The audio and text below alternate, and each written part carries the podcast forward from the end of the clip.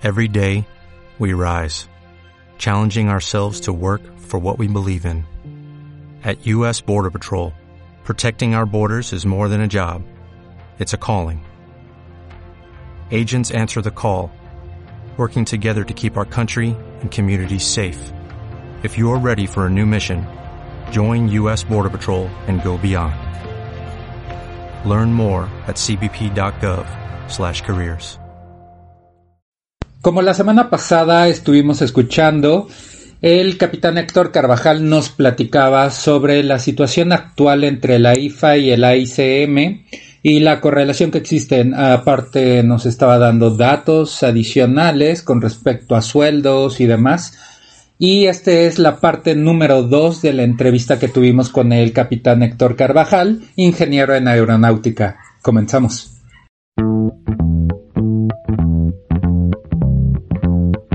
Tal, viajero?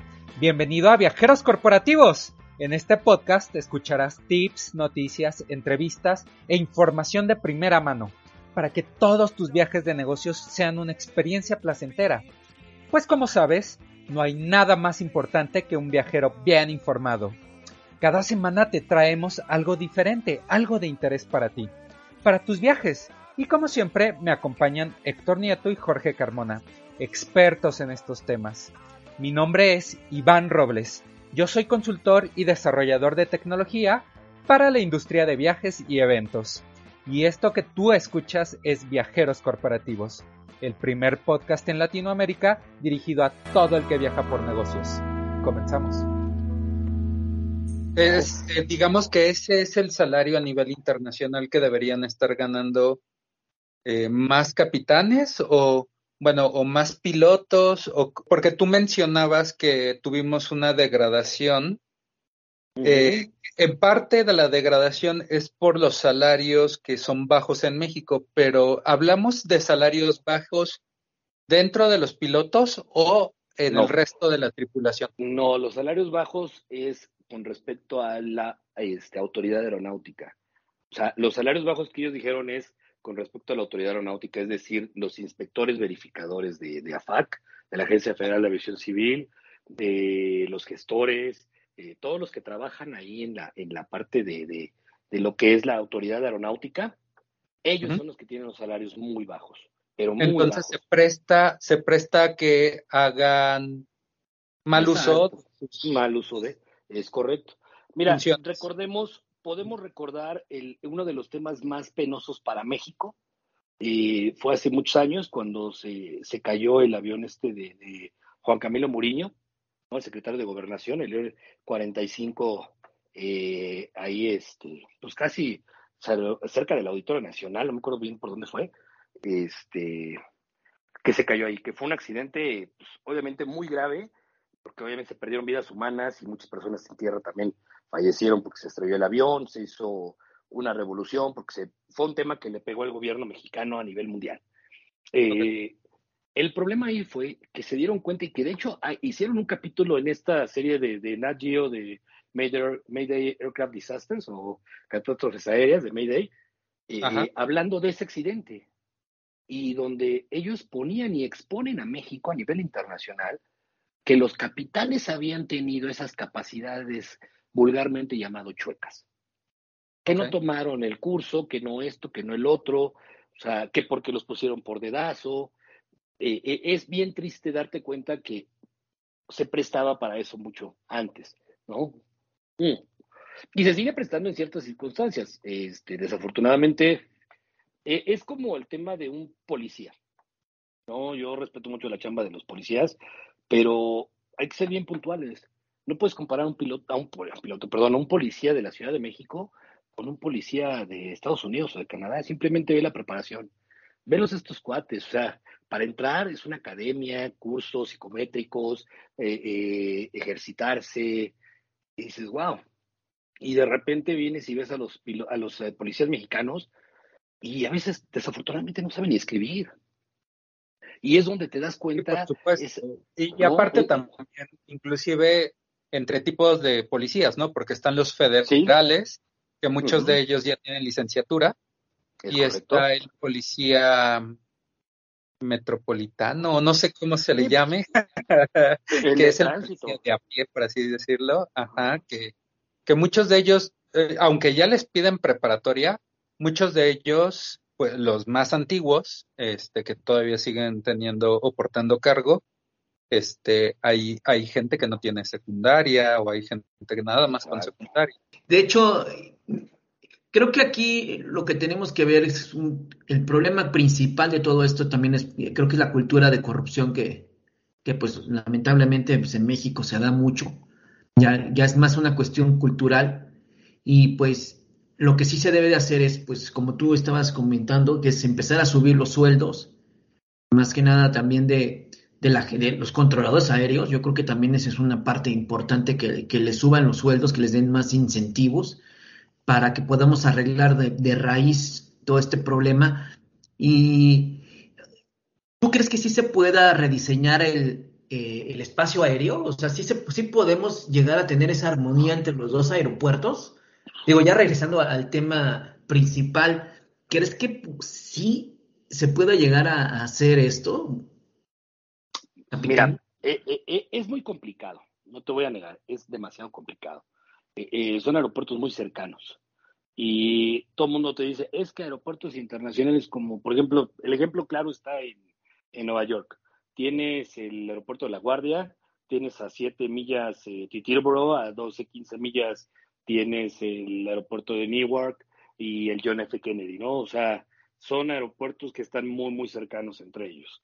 Eh, pero sus salidas no, no chocan. ¿no? Cada quien tiene sus propias llegadas y, la preparación de los controladores también. Digo, al final del día también allá tienen muchos accidentes. Hay que recordar que en Estados Unidos es uno de los países que más accidentes aéreos tiene, pero esto es por la saturación ya de su espacio aéreo. Aquí por día y por hora, si tú hay una parte, este, eh, si tuvieses el radar ¿no? del espacio aéreo mexicano, tú a lo mejor vas a ver, no sé, 500 aviones en una hora. Este, tú ves los del espacio aéreo de Estados Unidos y allá ves 5.000 aviones en una hora. O sea, es impresionante la, la, diferencia, ¿no? O sea, es impresionante, ¿no? Este, el AIFA puede llegar a tener sus propias operaciones, sí, sí, pero no obligado. A lo que voy es, se tiene que ir llenando poco a poco, pero que vaya a ser la solución, no puede ser la solución. O sea, hay que ser bien puntual con eso. Eh, eh, el AIFA le pusieron dos, este, dos pistas, las más grandes de México, sí, pero no, este, pero nada más tienen, no sé, creo que 30 posiciones. 30 posiciones son 30 lugares o 30 spots para que estacionen los aviones y suban y bajen pasajeros.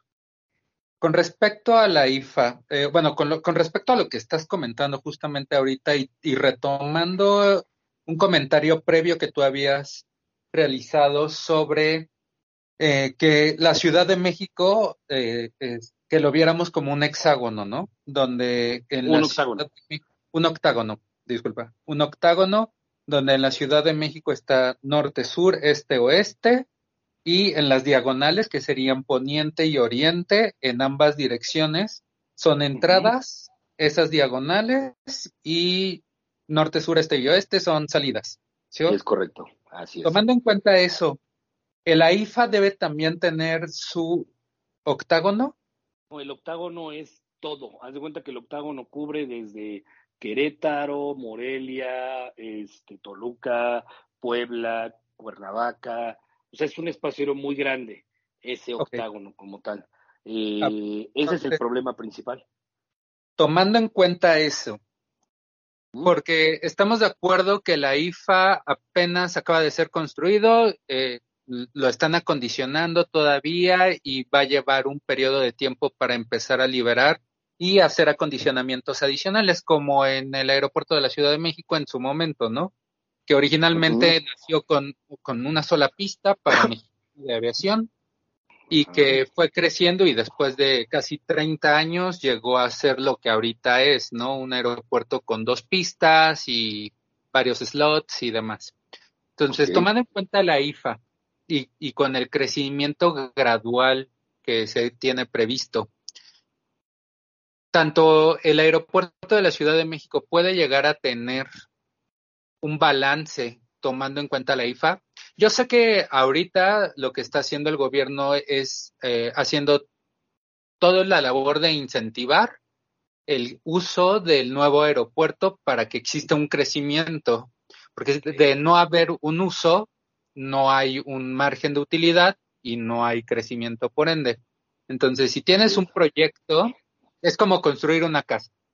Primero le metes, o sea, si tú quieres hacer un, una casa austera, pues lo primero que haces es poner el primer piso de la casa. Y dices, bueno, ok, con el primer piso eh, le voy a poner nada más cimientos para poder construir hacia arriba uno o dos pisos más y entonces ya tener una casa muy grande.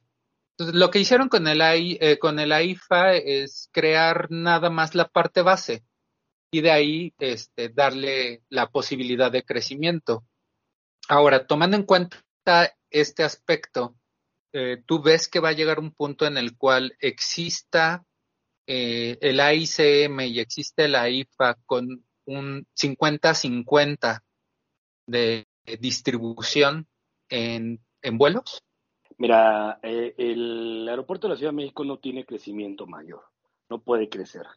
Eh, bueno, se estaba construyendo, se quería construir una tercera, se llaman una tercera terminal, este, para tener más slots y poder tener más, más llegadas y, salidas de aviones, pero con las mismas dos pistas. El AIFA no puede construir una pista más, no tiene, no tiene al final del día, no tiene el espacio, ¿no?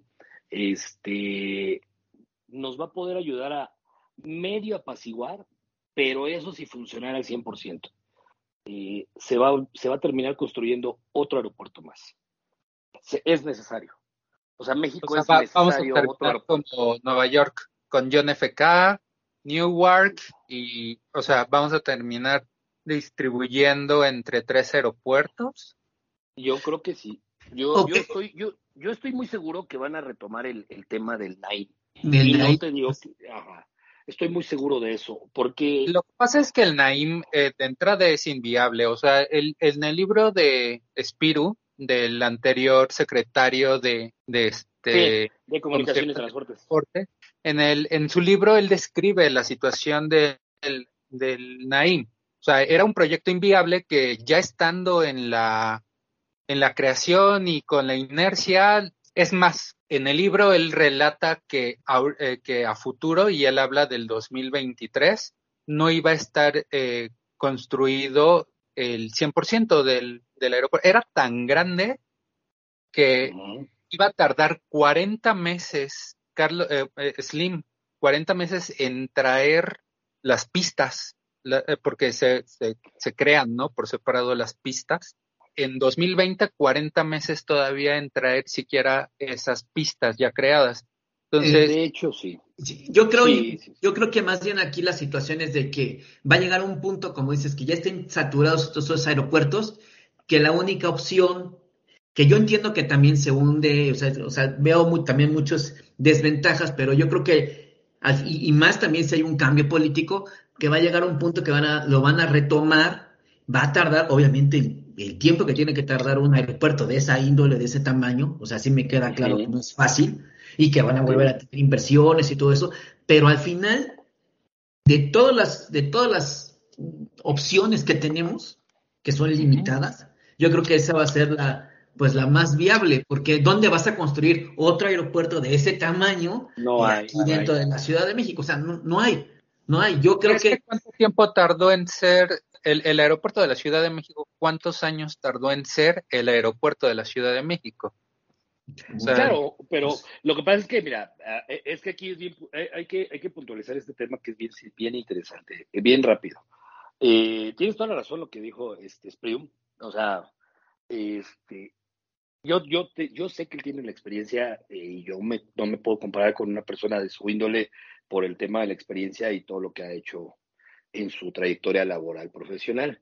Este, pero lo que sí te puedo decir es que Esprío no tiene más conocimiento que la IATA. Eso sí te puedo decir y te lo puedo decir a capa y espada y ponerte ahí las cosas ahora sí que los documentos, porque ellos te dicen, mira, eh, eh, se politizó tanto el tema que estamos, eh, que pues era muy, muy complicado, que era, era inviable yo los, de veras, yo se los puedo decir y lo puedo asegurar que ni funcionando al 100% la IFA con el AICM no les da, a ninguno de los dos les da. Te lo juro, o sea, no, no llega, no llega. ¿Por qué? Porque es, es tanta, tanta las operaciones aéreas que tenemos en México que ese es un gran problema. La gente o las aerolíneas, si ustedes se dan cuenta, van a empezar a o, llegar a Estados Unidos o están prefiriendo llegar ya a Centroamérica para hacer los hubs y las conexiones y dejando fuera México. Eso es lo único que está pasando. Y eso sí nos va a pegar impresionante. Porque México no presenta o no, no te da una seguridad aérea. De hecho, el 4 de mayo, 4 de mayo de este año, se publicó IFALPA, que es eh, a nivel internacional lo de pilotos, ¿no? Es una instancia internacional, emitió un boletín donde te explicaba específicamente para la Ciudad de México. Imagínense la pena a nivel mundial, más estando yo, este, más estando yo con este, en esta parte de la aviación. La pena que da ver un documento internacional donde exhiben a México y donde especifican y lo dicen si ustedes, todos los pilotos a nivel internacional, todos los que lleguen a la Ciudad de México, tengan muchísimo cuidado, extremen precauciones, métanle combustible de más a sus aeronaves, porque en los últimos, en los últimos meses y en los últimos días se han reportado más de ocho idas al aire diarias. Y esto es porque son tantos los aviones que llegan que no les dan las operaciones, que no pueden aterrizar, que los mantienen en patrones de espera y no sabes cuántos aviones han tenido que aterrizar con mínimos de combustible. Cuando un avión llega a mínimos de combustible, eso se llama emergencia. Se tienen que declarar en emergencia de combustible y tienes que quitar a todos para que aterrice ese avión. Porque si no los quitas, te pasa lo que allá en, este, en Brasil, ¿no? Bueno, este avión del Chapecoense que tanto famoso fue. Eh, ¿Esto no sucedía antes? Mira, tantos incidentes no. ¿A raíz de qué tenemos tantos incidentes? No, no, es, no es, por la creación de la IFA, ¿eh? O sea, no, no, no. los incidentes no son creación de la IFA. No, no, no, no tiene que ver eso. Que se han incrementado frecuencias debido a que ya salimos de pandemia. O sea, ¿esto es como un impacto post pandemia? Es correcto, porque no estábamos preparados. Mira, Tienes toda la razón. Viene el tema de la de dónde iban a entrar todos estos aviones. Bueno, pues sí, ok. Una creación te ayuda a medio solventar. Y te podría solventar un poco, como te dije, pero no va a ser la solución, si tuviéramos la categoría 1. ¿Cómo puedes mandar? O sea, imagínate, este, este es el escenario real. ¿Cómo puedes mandar 30, 40 o 50, 60 operaciones por hora a la IFA si todas las operaciones, de esas 50, 60 operaciones o de las 100 que hay, este, 80 son a Estados Unidos o vuelos internacionales. ¿Cuáles quieres mandar a la IFA? Pues si no se puede. Lo que ahorita están optando es presionando a los vuelos de carga para que se muevan a IFA y entonces liberar como que espacio, ¿no? En AICM. Quieren hacer eso y, y se puede, podría ser una solución los, este, los aviones de carga. Está bien, pero también, ¿tú crees, sabes cuánto, sabes cuánto le va a costar a un, no sé, no sé quiénes estén ahí, pero imagínate, por ejemplo, Toluca, acá tenemos las oficinas de Federal Express y FedEx aquí tiene sus aeronaves y ellos vuelan de noche. Entonces, eh, eh, quieres mover a los, a los aviones de, a la IFA, los de carga. Y eso es algo que es cuando no conocen de la aviación realmente el 90% de las operaciones de las aeronaves de carga o los cargueros son vuelos nocturnos. Y son vuelos nocturnos por una simple y sencilla razón. Son tanto lo que cargan que por peso y balance no les da la distancia de pista y por la temperatura son muchos factores los que influyen para los cálculos de un despegue o un aterrizaje. Si ustedes se dan cuenta, todos los aviones cargueros llegan de noche, todos por lo mismo no pueden volar de día porque si ellos tienen una, una carga de 200 toneladas, por decirte algo, eh, y lo quieres volar a las 3 de la tarde con la temperatura que hay, no, hombre, no, no te da la pista. así sean más de 4.5 kilómetros, no va a despegar el avión. No despega. ¿Qué tiene que pasar? Tienes que esperar a que la temperatura baje y es bien sencillo. Eh, una aeronave despega por una diferencia de presiones en sus perfiles alares. Y para que nosotros calculemos la distancia de despegue de una aeronave, requerimos el cálculo de una distancia declarada, es decir, cuánto mide la pista, cuál es eh, la autonomía de mi avión, cuánto le voy a poner de carga más el combustible, eh, cuánto requiero mínimo de pista y aparte ahí tengo que calcular, dependiendo la temperatura, la presión a la que estamos, la elevación del aeródromo y, recordemos que la Ciudad de México no es un lugar bajito, estamos eh, aproximadamente son 7.300 y tantos, 18, 13 pies sobre el nivel medio del mar, o sea, más de 2.200 metros, ¿no?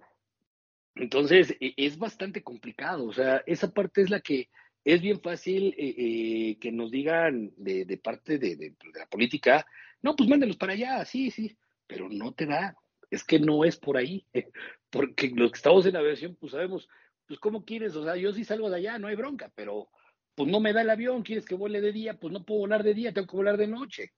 Entonces, realmente no estás, no estás haciendo eh, una una descarga, una liberación, ¿no? Porque pues la vas a liberar, pero de noche y de día, pues el problema es de día, no es de noche. ¿Estamos de acuerdo? E, es, todo eso tiene mucho que ver, son todos los factores que no, que no conocen las personas que están en, que no están en la aviación y que como no las, no se las informan o no les explican o, o no, no, no, este, no está disponible esa información para ellos, pues es muy fácil de repente que te, que te vengan a, opinar y te digan, no, es que, pues es que si mandan para allá los cargueros, pues ya la libraron. O sea, sí, tienen razón, pero siempre y cuando no tendríamos problemas si estuviéramos a nivel del mar. A nivel medio del mar, no, hombre, los aviones, al igual que los vehículos y al igual que uno como persona, pues tienes un mejor rendimiento. ¿Por qué? Porque no te cuesta tanto la aspiración de, eh, del oxígeno, ¿no? Tienes más oxígeno disponible, hay mayor presión, a mayor altitud es menor presión. Entonces, eso te, afecta mucho en, el performance de la aeronave. Tiene, tiene muchos factores que ver, ¿no? No nada más ese es el, el decir, pues, mándalos para allá, ¿no? Eh, eh, por eso les digo, es, es, un tema bastante interesante, es un tema de, de, de, hablar y, y, poner todos los, todos los puntos sobre la mesa, que las aerolíneas están dispuestas a ayudar y que lo han dicho mil veces, y que ya le, propusieron y le mandaron información y están ayudando a los, a los este, inspectores y a la autoridad aeronáutica para poder recuperar, pero el problema pues, sigue ahí porque pues, si no tienen mejor condiciones salariales, este, como lo decíamos hace rato, pues si a un poli le estás pagando cuatro mil pesos, cinco mil pesos, seis mil pesos, y pues por decirle, eh, eh, oye, pues este de la vista gorda porque hizo una infracción y te voy a dar 500, pues ya cuánto se llevó prácticamente de lo de su mes, y, cuántos días de salario, pues ya se llevó quizá cuántos días nada más por esos 500 pesos en, una, en un alto, no sé, o en un accidente, en un pequeño choquecito, ya se llevó los dos mil, tres mil pesos.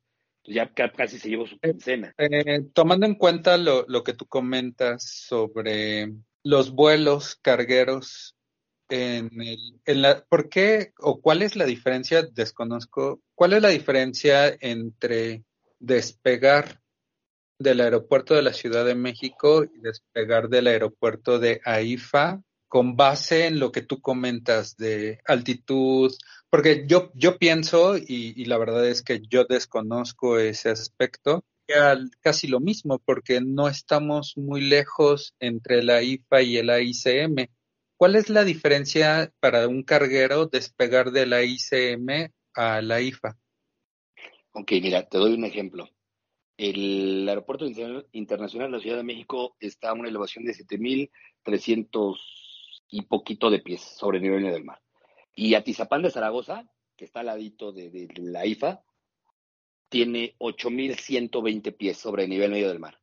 Y Toluca, que es el lugar más alto de todo México, 8.466 pies sobre el nivel medio del mar. Esto condiciona demasiado.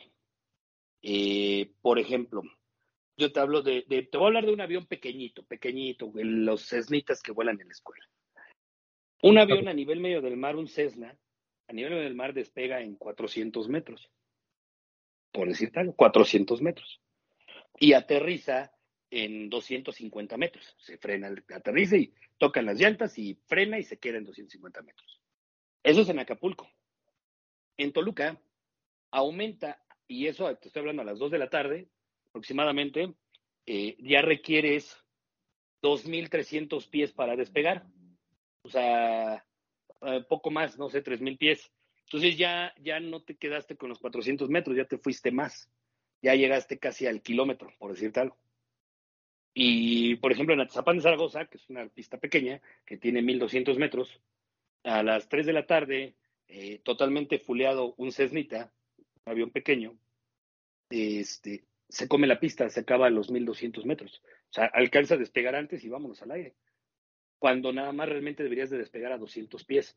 O sea, es como para darte una idea de cómo sí afecta la, la, la este, ¿cómo se llama? La, la, la altitud por mil pies, efecto impresionante, pero impresionante, no sabes cuánto. Porque tiene mucho que ver, de veras, tiene mucho que ver. Si son 10 grados centígrados, no hay tanta bronca, porque pues es muy frío, está muy, muy, el, el aire es muy frío, eso quiere decir que está muy denso. Entonces requieres menos distancia para despegar un avión.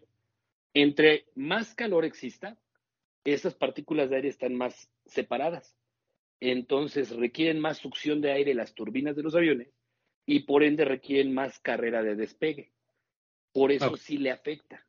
Ese es el gran problema, ¿no? Le afecta eh, esas distancias y por mil pies, nosotros le llamamos el cálculo de la famosa este, altitud-densidad.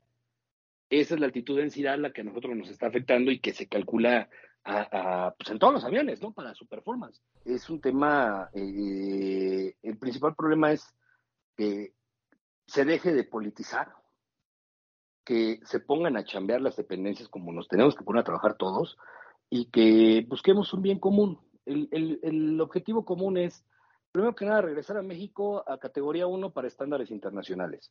Eh, segundo paso, eficientizar la, parte de todas las capacitaciones para los controladores aéreos, eh, mejorar salarios, ¿no? Lógicamente, y, y decirte que, bueno, pues yo aquí los que menos culpa tienen son las aerolíneas.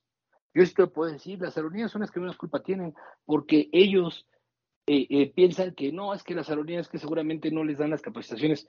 No, las aerolíneas, acuérdense que no vuelan nada más en México, vuelan en todas partes del mundo.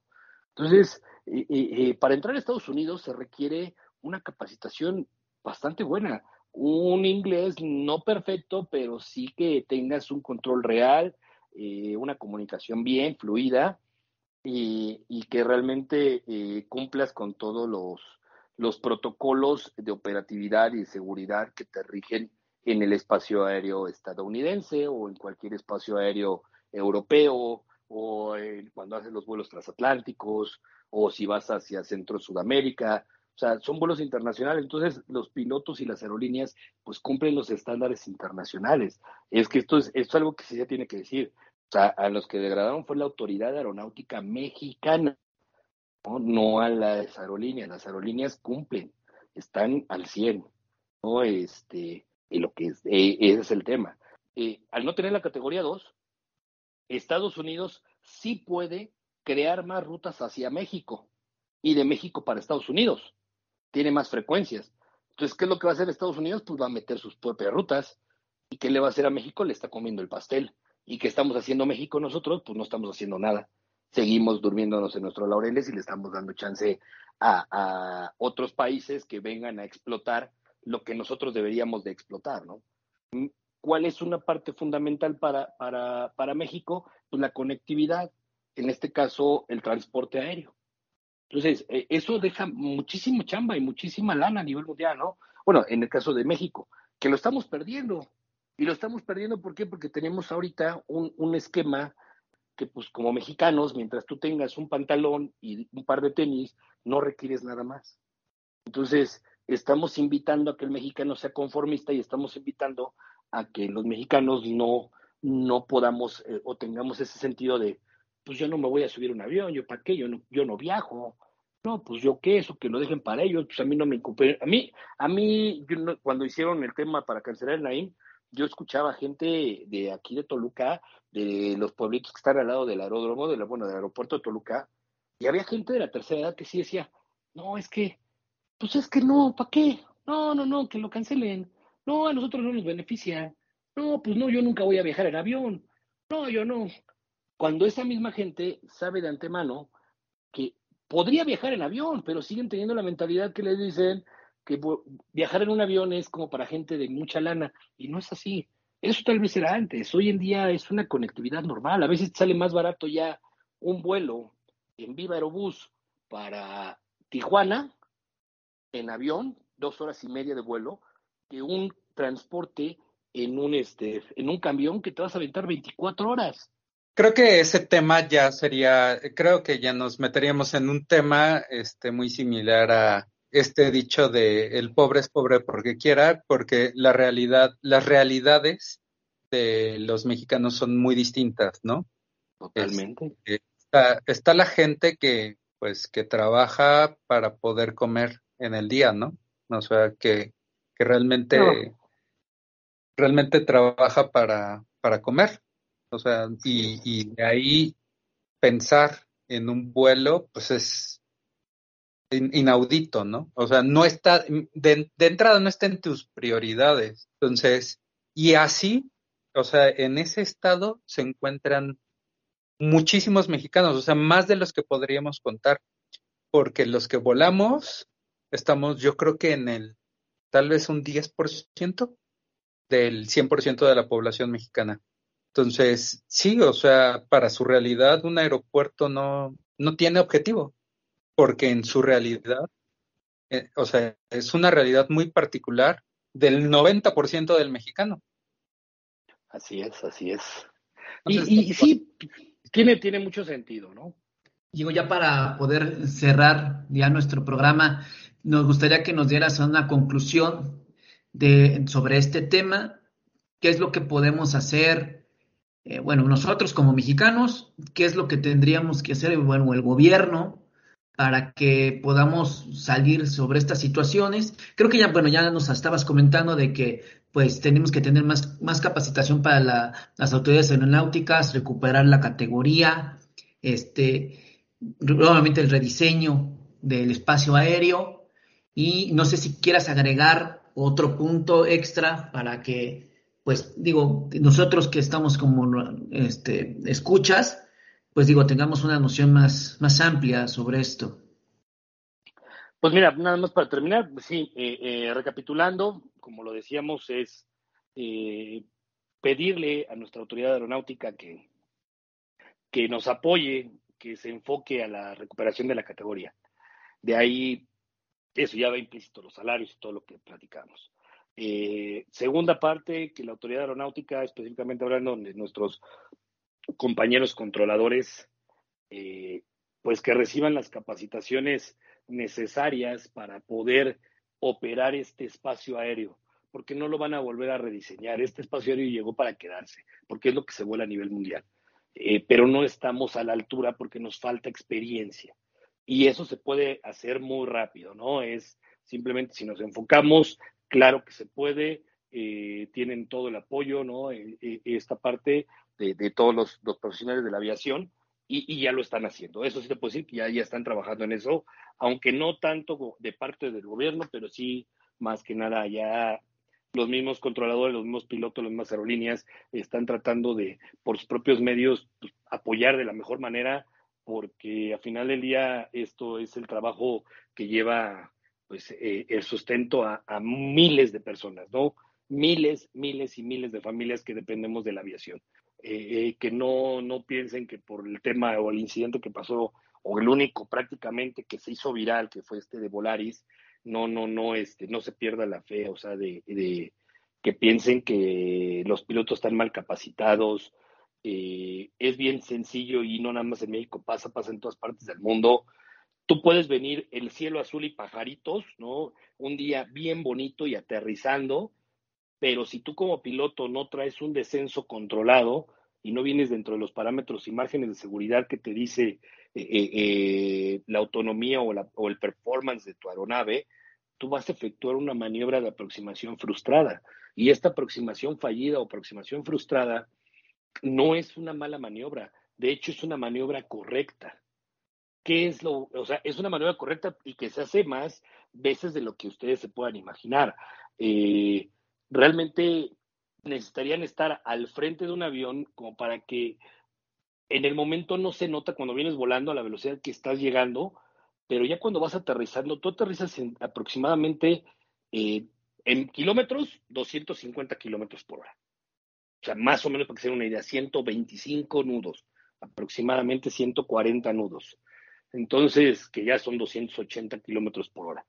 Eh, eh, no es fácil controlar una aeronave a esos, este, a esas velocidades y con los pesos, y si eso le agregas un tema de, que tengas vientos cruzados o rachas o lluvia o eh, eh, todo este tipo de situaciones, fenómenos meteorológicos, pues es un poquito más complicado. En México pasó, se viralizó, eh, se salió de contexto, se salió de contexto porque se politizó, a eso me refiero. Este, pues simplemente no perder la fe, al contrario, vamos, a, vamos a trabajar, estamos trabajando para, para todos buscar ese fin común que es un crecimiento y que en México simplemente va a mejorar esto, sí, sí va a mejorar. Eh, ¿Va a mejorar en este sexenio? Yo creo que sí. No tiene nada que ver que si está la 4T, no tiene que ver si está eh, el gobierno que esté, no tiene nada que ver eso. O sea, ya ese tipo de temas electorales y todo eso se supone que ya pasó, ahorita ya estamos, tenemos un gobierno, tenemos un presidente, algunos estarán de acuerdo, algunos no. Eh, eso yo creo que hay que dejarlo de lado y, y apoyar al actual gobierno y y decirle que apoye a la aviación, ¿no? Así como debe de apoyar a, o como apoya a, todo lo que está haciendo su gran trabajo, yo creo que lo tiene que hacer de esta manera. Eh, el tema de la IFA va a ir creciendo poco a poco, no puede crecer de la noche a la mañana y no va a crecer de la noche a la mañana, esto no es varita mágica, no se podría implementar inmediato. Eh, esto tiene un periodo mediano plazo, yo creo, es un periodo de mediano plazo, y que al final del día no vamos a tener la saturación, digo, no vamos a tener ese libramiento o, esa parte donde estemos ya libres de, todo este tipo de incidentes que pasan, no va a ser posible, eso sí lo tenemos que tener bien en la cabeza. Eh, se va a tener que crear otro aeropuerto, yo no sé si sea en ahí, yo no sé si sea en otro lado, no lo sabemos, ni me atrevo ahorita tal vez a decirlo, pero tal vez yo creo que la opción más viable es que en un futuro después de que simplemente bien está el ICM y, trabaje al 100% el, el, la IFA, eh, en términos generales creo que esa sería la, parte medular de lo que estamos trabajando en, la aviación y, pues para ya para cerrar ¿no? este tema. Muchas gracias, eh, capitán. Eh, también si pudieras compartirnos tus redes sociales, este, dónde pueden localizarte, etcétera. Ah, claro, claro, miren, este, bueno, yo soy el capitán Héctor Carvajal, eh, tengo mis redes sociales, tengo mi Instagram, me pueden encontrar como H Carvajal O, así tal cual Instagram H Carvajal O, eh, tengo canal de YouTube que es youtube.com diagonal cap Carvajal, eh, ahí tengo, me enfoco mucho a, volar y, y, hacer este, enseñanza de, de, aviación ¿no? para estudiantes. y tengo ahorita también, abrí mi TikTok, este, la verdad es que lo abrí nada más por cotorreo, pero eh, ahorita con este tema de, la situación que pasó con el, el, avión este de Volaris, como les dije, se viralizó mi video y, bueno, también aparezco ahí como este Cap Carvajal en TikTok. Mi canal también, perdón, mi página de Facebook, eh, que es Cap Carvajal, este, igual, Cap Carvajal de Facebook, y tengo también la de, de Facebook, es una página que se llama SIAC Preparation que en este caso yo también, como les dije, soy sinodal, entonces yo preparo alumnos para los exámenes profesionales. De entrada, muchas gracias por la, por la invitación y ojalá eh, cualquier duda que tengan en cuanto a aviación y lo que yo les pueda ayudar, con todo gusto aquí estamos. Y bueno, pues recordarles a nuestros escuchas que pueden encontrarnos en nuestras redes sociales como arroba de viajeros corp. Eh, nos encontramos en Facebook, Insta, este, pueden encontrarnos también en el canal de YouTube como eh, Viajeros Corporativos.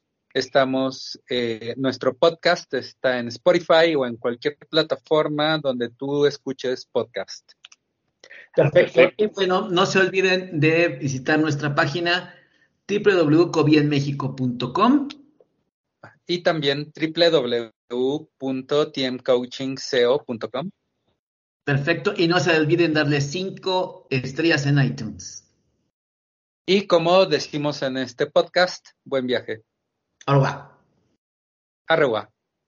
Adiós.